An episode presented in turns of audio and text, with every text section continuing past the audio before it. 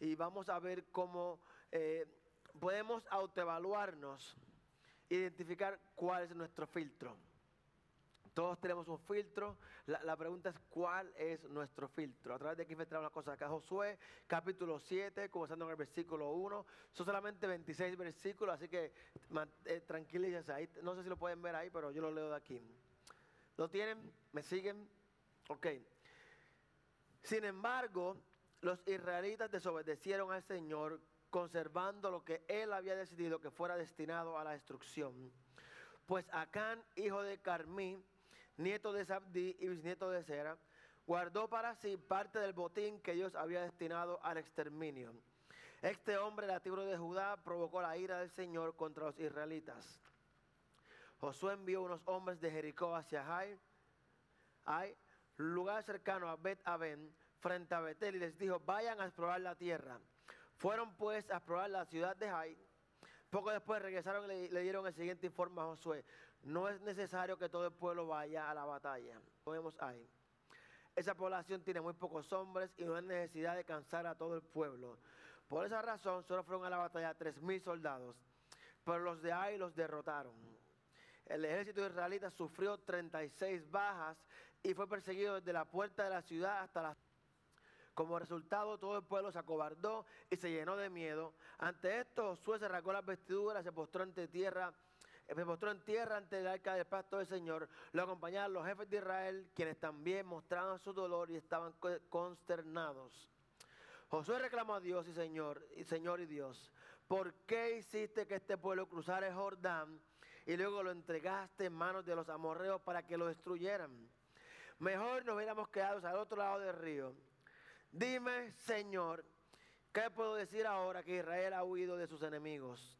Los cananeos se enterarán y llamarán a los pueblos de la región, entonces nos rodearán y nos exterminarán. ¿Qué será de tu gran prestigio? Y el Señor le contestó, levántate, ¿qué haces allí postrado?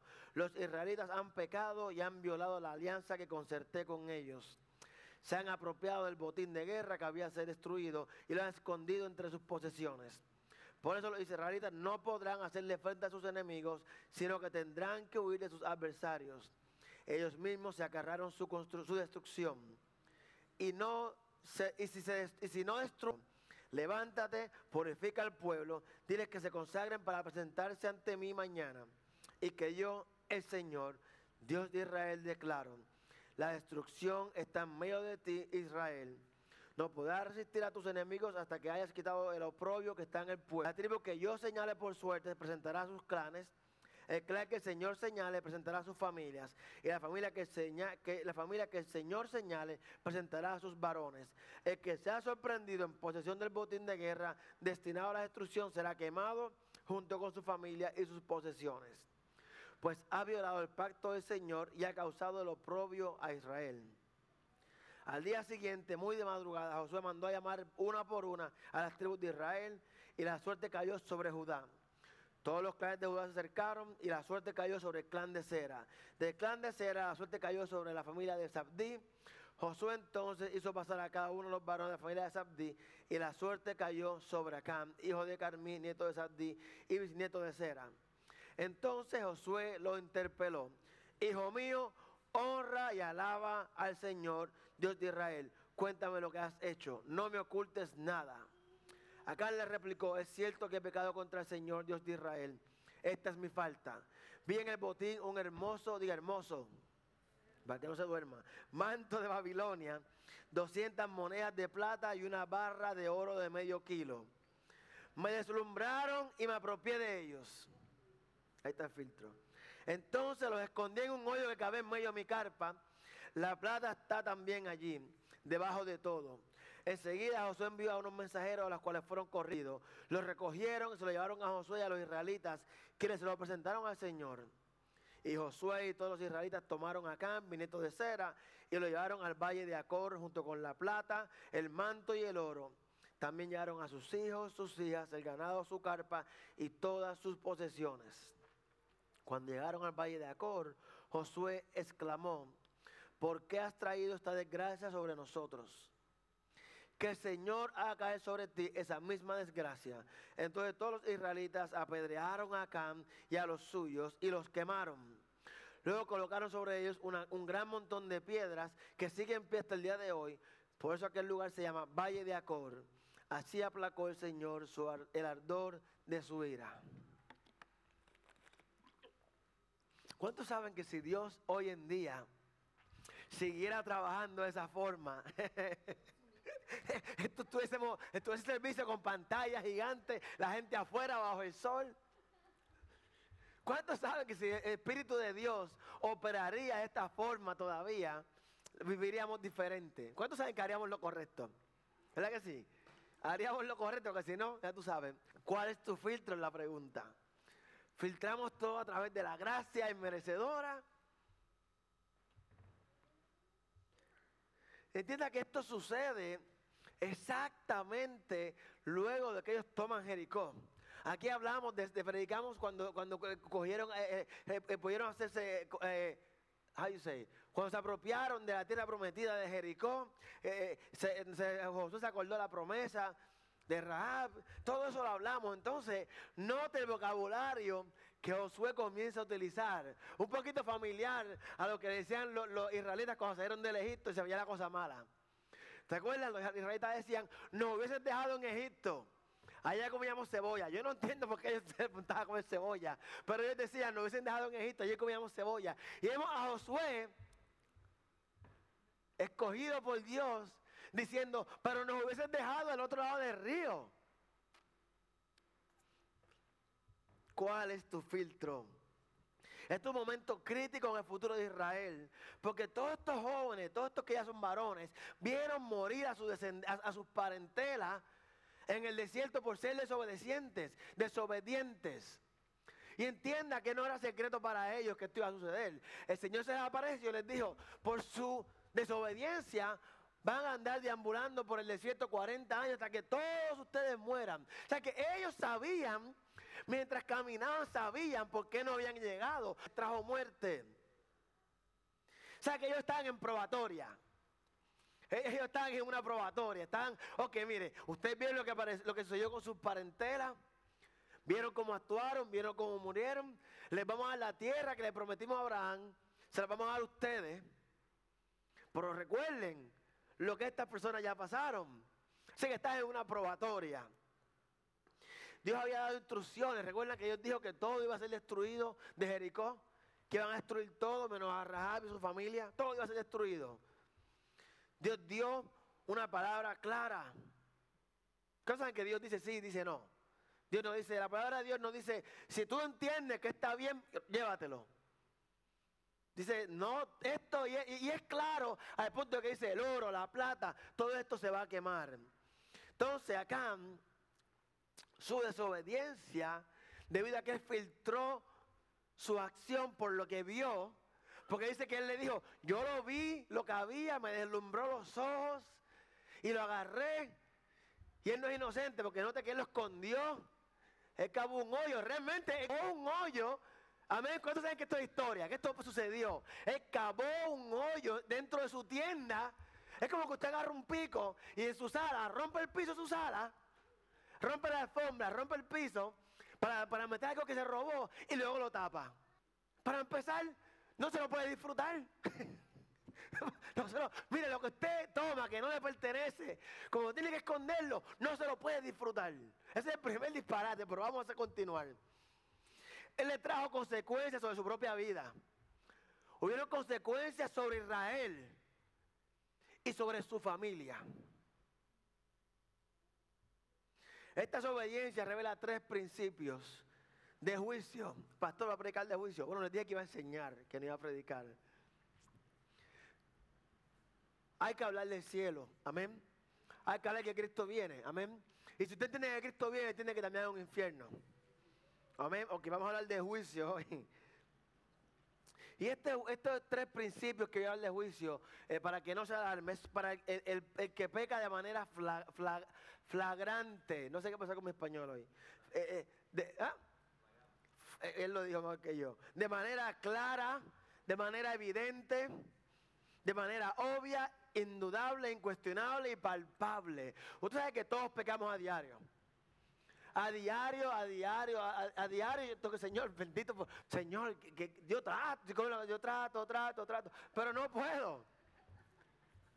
Pero lo que estamos hablando hoy del pecado que hacemos a conciencia, que decidimos hacerlo. Este hombre decidió, lo vio, esto está bueno, me lo llevo. Y entonces no tan solo se lo lleva, sino que la prueba de que él sabe que estaba mal es que pasó el trabajo de agarrar un pico, romper las losetas de su casa. Increíblemente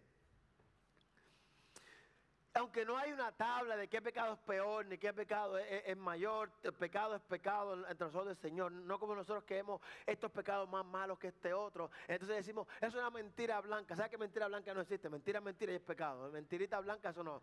No se engañe, ¿ok? No, no se engañe, eso no es realidad.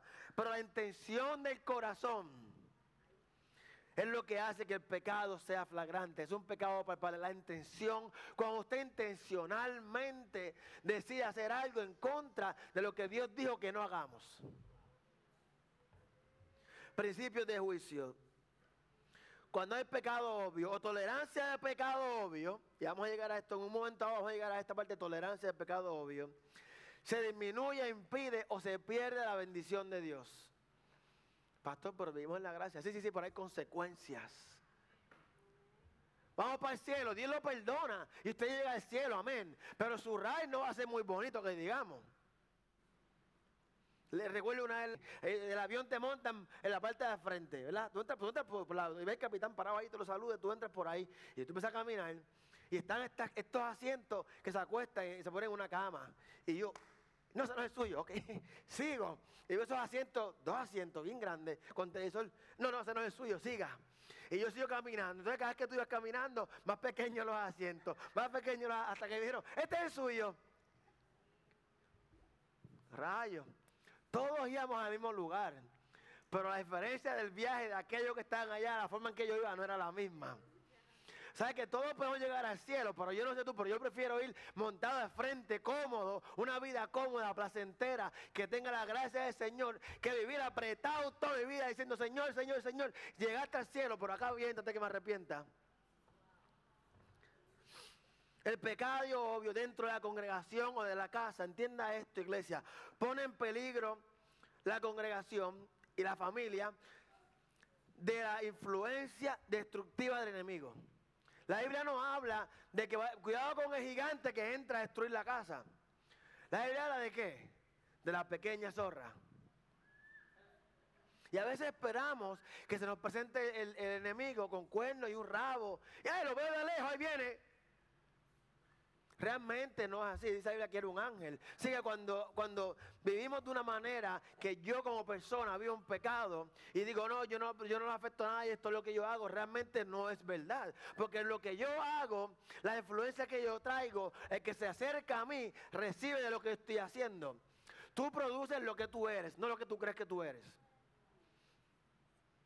Tú, tú crees que eres una cosa, pero no eres eso. O sea, que lo que tú eres, un perro no te va a producir un gato. Un perro te va a producir un perro. Amén. Un pecador te va a producir un pecador. Pastor, tremendo mensaje. Yo lo sé, Dios me lo dio. Si el pecado no es corregido, ve la gracia, si no es corregido, va a haber juicio en la casa.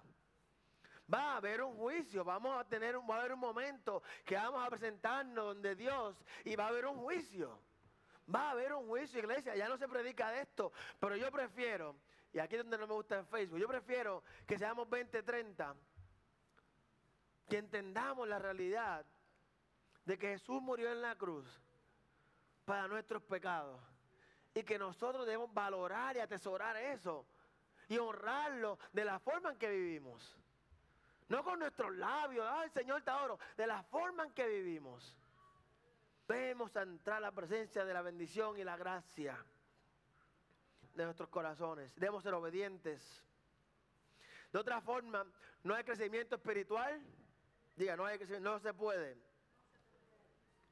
No crecemos como individuos, no crecemos como familia y no crecemos como iglesia. No se puede, no se puede. Y no confunda éxito con bendición. Usted puede tener éxito en su negocio y vivir una vida miserable. Sí que debemos entender que nuestras acciones o la falta de nuestras acciones trae consecuencias. Y esta consecuencia haré la próxima semana, así que tiene que venir la próxima semana para que sepa el chisme completo. Pero en el versículo, versículo 12 Dios le dice, no podrán hacerle frente a sus enemigos.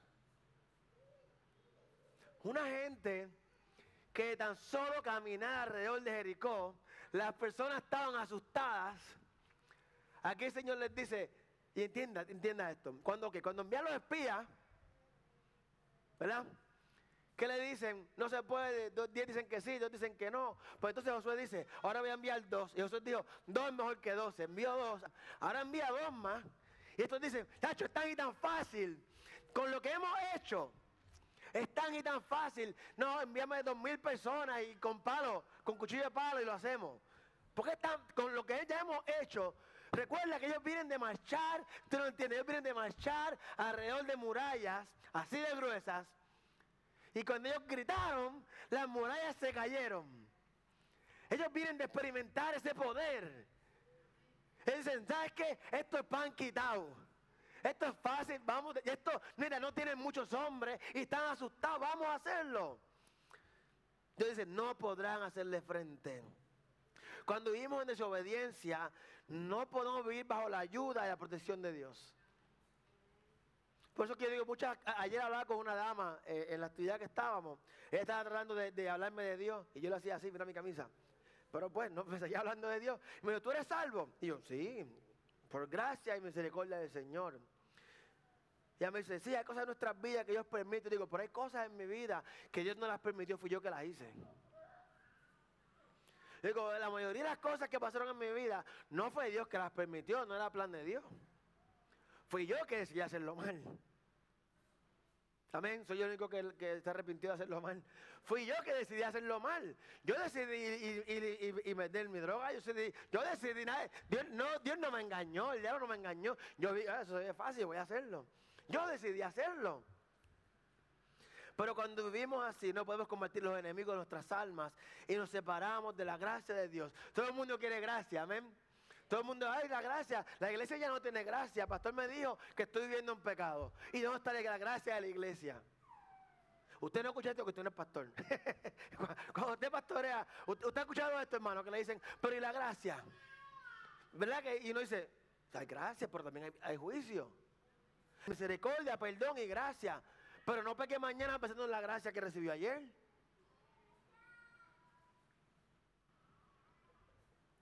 El versículo 24 dice que tomaron a Cam y a sus hijos y a sus hijas. Entonces quiero que vaya por favor Héctor a Deuteronomio 24, 16. Para ustedes que están diciendo, bendito con su familia, les mataron la familia, bendito. Ellos no tenían culpa lo que hizo ese pobre hombre, abusador. Son unos abusadores en la iglesia. ¿Dónde está la gracia y el perdón y la misericordia? Mira que dice no se dará muerte a los padres por la culpa de sus hijos, ni se dará muerte a los hijos por la culpa de sus padres. Cada uno morirá por su propio pecado. Pero pastor, eso va en contra de lo que esa gente hicieron. Bueno, vamos a ver, ¿por qué Dios castigó a la familia de Acán? Si lo que dice Deuteronomio va contrario a lo que ellos hicieron. Ahora, antes que continúe, una barra de oro, una túnica, fue a su casa, a su, a su carpa, agarró un pico, desgarró la alfombra, le metió con el pico el cemento en medio de la sala, porque no era una casa de ahora con muchos cuartos, era, un, este espacio abierto. Y rompió el piso y sacó toda la tierra y lo puso para atrás. No me digas tú a mí que nadie lo vio haciendo eso en la casa. No me digas tú a mí que la familia, como, no me digas que la familia de Acán no estaban conscientes de lo que él estaba haciendo allí. Yo dudo mucho que él todo por sí mismo. Sacaron los amenes. Voy a comprar una maquinita, lo voy a hacer para Navidad, una maquinita que diga amén, amén. Le doy estos pesetas y lo doy vuelta para que siga diciendo amenes. Mire, esto es sencillo. Este relato muestra que la familia de Acán sabía sobre este pecado y no solamente lo toleraron, sino que lo apoyaron. Ay, bendito que hay que amarlo. Yo lo amo. Pero papi, estás mal, brother. Yo te amo, o sea, vamos para adelante, oramos, te levantamos, pero tienes que cambiar, eso está mal hecho. Open, not affirming. La familia, ya sea en su hogar, la familia de Dios, la iglesia, compartimos responsabilidades. Diga, compartimos responsabilidades. La responsabilidad de animarnos, esto es responsabilidad no solamente mía, de animarnos unos a otros. Por eso que somos la familia. Pero decir una cosa, yo puedo pelear con mi hermano y podemos darnos puños, pero que nadie toca a mi hermano. Usted, usted, tiene, ¿quién tiene hermanos y hermanas? Usted ha peleado con su hermano y su hermana y, y, y, en momento siente que lo odia, pero que alguien diga ají de su hermano o su hermana. Eso es familia. Yo peleo con él, pero tú no me lo toques. Eso es familia. Compartimos la responsabilidad de amarnos, de animarnos, aconsejarnos. Y escuche esto, exhortarnos unos a otros para que nos mantengamos dedicados a Dios y a su palabra. Todo el mundo quiere ser animado. Todo el mundo quiere que en el momento que tú tengas una aflicción, te llegue un mensaje de texto que te diga, vamos para adelante, Cristo te ama, y la Biblia dice esto y esto y esto. Todo el mundo quiere eso, porque te hace sentir bien.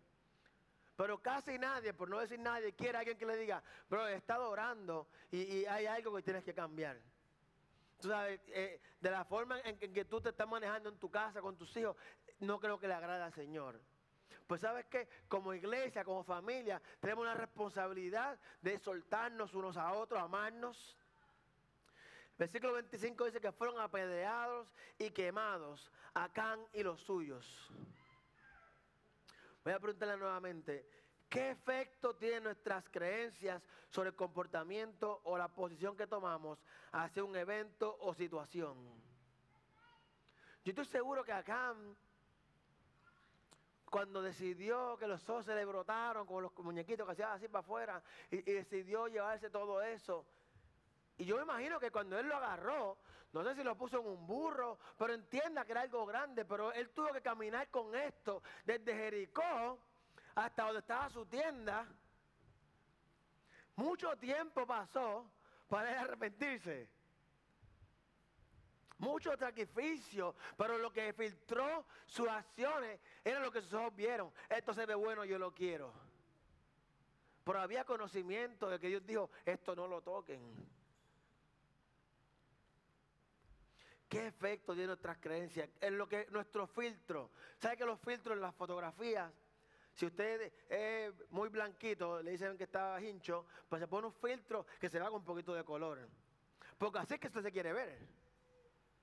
Eh, mayormente las damas cuando se toman fotografías, eh, le cambian, le ponen la, la, papadita, se la ponen más pequeña. Se esconden la barriguita. Ayer, fueron a traerme una foto ayer. Y yo, espérate, espérate. Porque así es que yo me quiero ver. Ese es el filtro que yo quiero que la gente me vea. Pero como cristiano, ¿cuál es nuestro filtro? A través de qué yo quiero que la gente me vea. Estoy a punto de cerrar, pero mantente ahí todavía. Tus creencias te motivan al momento de tomar decisiones. Creo que es una pregunta que todos debemos hacernos. Mi creencia, mi fe cristiana es lo que me motiva al momento de yo tomar decisiones. O es como sea mi cuenta de banco, como me vea la gente. Porque fíjate que todo lo que usted hace, mayormente, bueno, todo lo que nosotros hacemos, Mayormente para que otro nos vea. ¿Sabía eso? Que queremos andar en un carro nuevo. ¿Qué es lo que ustedes dicen cuando compro un carro nuevo? Para que me vean. No es para, andar, no decimos para andar cómodo. No decimos eso. Es para que me vean. ¿Cuál es nuestro filtro? ¿Cómo, queremos que nos vean? Porque todos tenemos la necesidad de que nos vean. Yo no creo con la necesidad de que nos vean y, nos sea, y seamos aceptados. Pero este es el problema.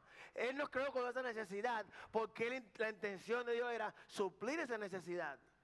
Él dijo, yo, yo, yo te quiero, yo te, yo te agrado así. Tu filtro no es necesario para mí. ¿Qué son las creencias? Busqué creencias porque he, he aprendido que hay cosas que las personas no saben, por simple que se vean. Creencias. La definición que me dio el Espíritu Santo a través de Wikipedia. Conjunto de principios ideológicos de una persona, un grupo social o un partido político. Aguántalo ahí. Usted sabe cómo las personas que están activamente políticos son. Usted va al supermercado y hay alguien hablando del partido de ellos. Usted puede ser blanco, puede ser negro, puede ser japonés, chino. A no le importa.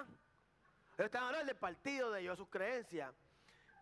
Y, los dos partidos aquí en Estados Unidos eh, piensan igual, que el de ellos es mejor. Y como ellos creen que el de ellos es mejor y que ellos tienen la solución, ellos van sin miedo alguno a hablarle a usted a su partido. Y si están contra, le insultan y, si tienen que pelear, pelean. Pero ellos defienden su creencia independientemente si les cuesta una, una amistad. Yo he tenido amistades en Facebook que he tenido que cerrarlo. Porque lo que dicen, yo digo, Señor, yo no, es que no esté de acuerdo, no estoy de acuerdo, pero es ofensivo. Y a los fulanos, porque tú eres así. Porque esto es lo que yo creo. ¿Soy el único que tiene amigos así o todos tenemos amigos así? No va a ser pienso que yo soy raro. Estamos dispuestos a dejar todo por aquello que creemos. Es una pregunta. Estamos dispuestos a renunciar a nuestra comodidad, a renunciar al aire acondicionado que tenemos aquí, a renunciar, a mí eso es fácil, pero renunciar a todo lo que tenemos por seguir nuestras creencias. Wow. La Biblia dice que somos la sal de la tierra, somos luz en las tinieblas. Pero entonces, para usted ser luz en las tinieblas, significa que usted tiene que ir en su esencia natural de luz, como Dios lo creó, ir a las tinieblas y brillar allí como ustedes. Pero eso da trabajo. Porque sabe, cuando tú llegues allí tú caes pesado. Lo que tú crees la gente no le agrada. Entonces lo que decimos es, bueno, para que no se ofendan, no voy a hablar de este tema.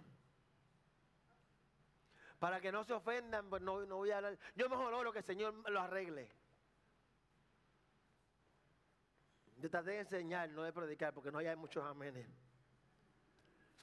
Cuando una persona está dispuesto, ¿sabes por qué Pablo, Pedro, estos discípulos, ¿sabes por qué hoy en día nosotros los predicadores estamos tan asombrados con la, vida de estos hombres? Porque ellos estaban dispuestos, no dispuestos, ellos murieron por lo que creyeron. Mi pastor Enrique en Puerto Rico siempre decía que eh, eh, él cuando se convirtió, él le dice a su pastor, tengo una pregunta. ¿Qué pasa con los milagros? ¿Qué pasa con el Espíritu Santo? La Biblia dice que esto y esto y esto, pasaba, que Pedro caminaba y que la sombra de Pedro, que no era la sombra del Espíritu Santo, sanaba ven y anda. ¿Qué pasa con estos hombres de Dios? ¿Por qué eso no sucede? Y el pastor le dijo, el, el Dios es el mismo. La Biblia es la misma, pero los cristianos son diferentes. Un amén. a través del tiempo nos hemos culturalizado y hemos aprendido a que eh, eh, si digo esto no soy aceptado. Así que filtramos nuestras acciones socialmente aceptables, no lo que dice la palabra de Dios. Y es un peligro. Mire a Acán. Y note que Acán, inocente el chico, cuando le dijeron, él dijo lo que hizo. Ay, que me pareció bonito. Así, apedreado. Ah, pero la gracia hay gracia, pero vivimos en una era donde se abusa de la gracia. Y lamentablemente para los pastores es muy difícil este tema, pero es necesario, se abusa de la gracia a diario. O sea, vivimos que no... Las personas que están en Facebook, Dios los bendiga. Eh, espero que haya sido de bendición. Los veo el próximo domingo. Vivimos de una forma que nos importa un pepino lo que dice la palabra de Dios. Vivimos de una forma de que lo que dice Dios, eso no es importante. Lo importante es como yo me sienta. Vamos a ver un video. Y antes que veamos el video, entienda esto. Hay dos cosas que el cristiano no puede perder. Para ser, ¿quién quiere ser luz? Israel, dos cosas que no podemos perder credibilidad y relevancia. Si usted no es relevante, usted no puede hablarle a nadie. Porque usted relevante significa que usted no está envuelto en la sociedad. Si usted vive en su burbuja y no está en la sociedad, ¿cómo va a hablarle a una persona? Si no tiene credibilidad, mejor ni lo intente, o que le hace más daño al evangelio que bien. Vivimos de una, vida, de una forma que mire sus vecinos ven cómo usted habla a su esposa. Sus vecinos ven cómo usted habla a sus hijos. Sus compañeros de trabajo ven los chistes, oyen los chistes que usted dice. Ellos comparten con usted, estas personas son las nubes.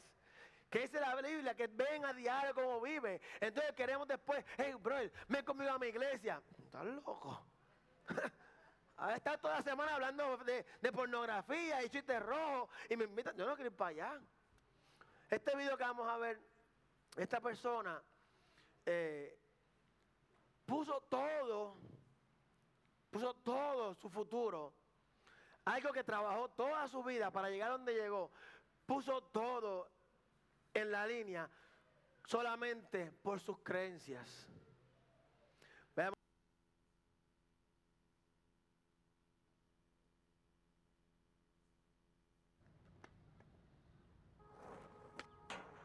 If people say your dreams are crazy, if they laugh at what you think you can do, good. Stay that way. Because what non believers fail to understand is that calling a dream crazy is not an insult, it's a compliment. Don't try to be the fastest runner in your school or the fastest in the world. Be the fastest ever. Don't picture yourself wearing OBJ's jersey. Picture OBJ wearing yours. Don't settle for homecoming queen or linebacker. Do both. Lose 120 pounds and become an Iron. Don't believe you have to be like anybody to be somebody. If you're born a refugee, don't let it stop you from playing soccer for the national team at age 16. Don't become the best basketball player on the planet. Be bigger than basketball. Believe in something, even if it means sacrificing everything. When they talk about the greatest team in the history of the sport, make sure it's your team. If you have only one hand, don't just watch football, play it at the highest level. And if you're a girl from Compton, don't just become a tennis player. Become the greatest athlete ever. Yeah, that's more like it. So don't ask if your dreams are crazy. Ask if they're crazy enough.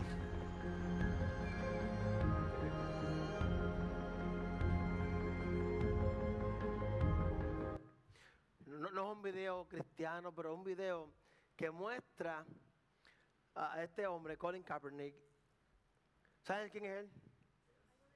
Él comenzó, eh, este es el hombre que comenzó, él era quarterback de, San Francisco 49ers, NFL, y él comenzó a arrodillarse durante el himno nacional de Estados Unidos porque estaba en contra de la violencia y el racismo. Y eso le costó a él que lo sacaran del equipo. Nunca renunció a lo que él creía correcto. Y, no, no lo ve a él como un Dios, pero él, está haciendo, él está viviendo la forma que nosotros somos llamados a vivir.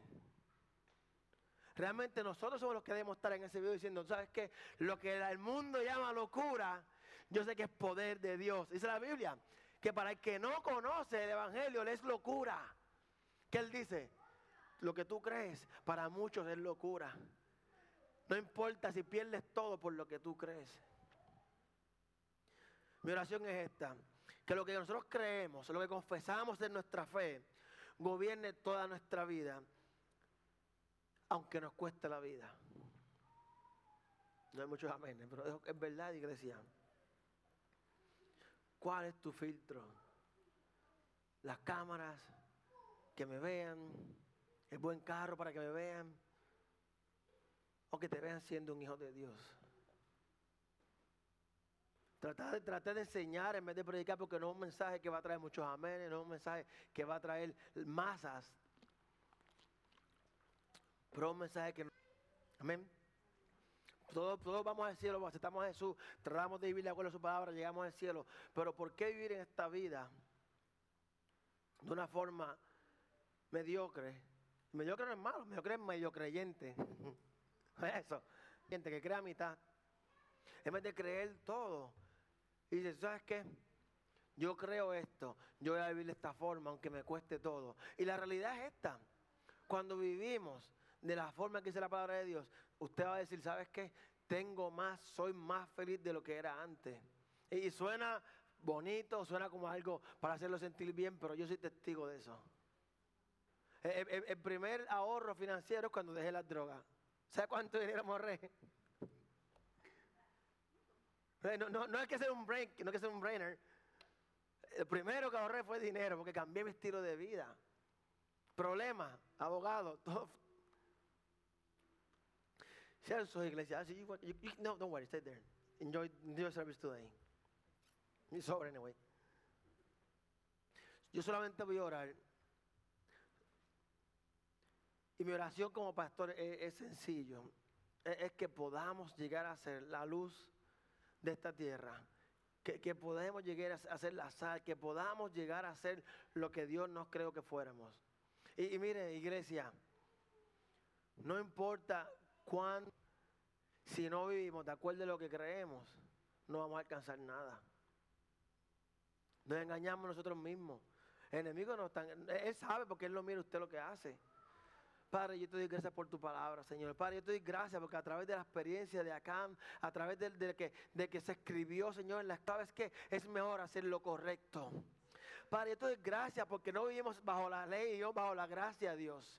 Porque, Padre, si no fuera por tu Hijo Jesús, todos mereciéramos muerte. Todos, de hecho, merecemos muerte, Señor. Pero, Padre, gracias por la misericordia. Gracias por la gracia, Señor. Pero, Padre, ayuda a tu iglesia, ayúdame a mí, a a nosotros, Padre, a entender, Señor, que la gracia no es para que abusemos, sino para que la valoremos, Señor. Ayúdame, Padre, a poder predicar tu evangelio sin temor a que las personas lleguen o se vayan de la iglesia, Señor. Ayúdame, Padre, a poder llegar como este varón, 45 años, siéndote fiel, Señor. Padre, si hay una persona en este lugar que quiere arreglar su vida contigo, Señor, este es el momento. Si hay alguna persona y no solamente pecado, sino simplemente no he, fallado, he menguado en mi diligencia como padre, he, menguado en darle el amor a mis hijos. Hay, hay, hay lugar, hay tiempo para un arrepentimiento y comenzar de nuevo. Para si una persona en este lugar, Señor, que necesita un toque de ti, Señor. Para que necesita sanidad en su cuerpo, para que necesita, reciban en nombre de Jesús, mi Dios. Padre.